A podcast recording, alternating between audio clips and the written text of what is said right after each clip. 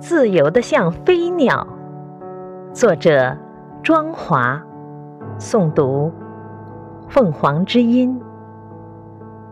自主、自在、自由，可以有信步闲庭的悠然，可以有沾花惹草的诙谐，在百花丛中驻留，无视时间的流逝。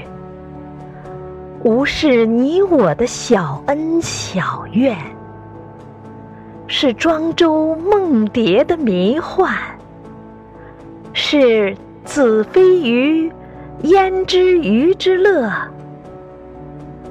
在醉生梦死的瞬间顿悟，自由如飞鸟掠过，惊鸿一瞥的前世今生。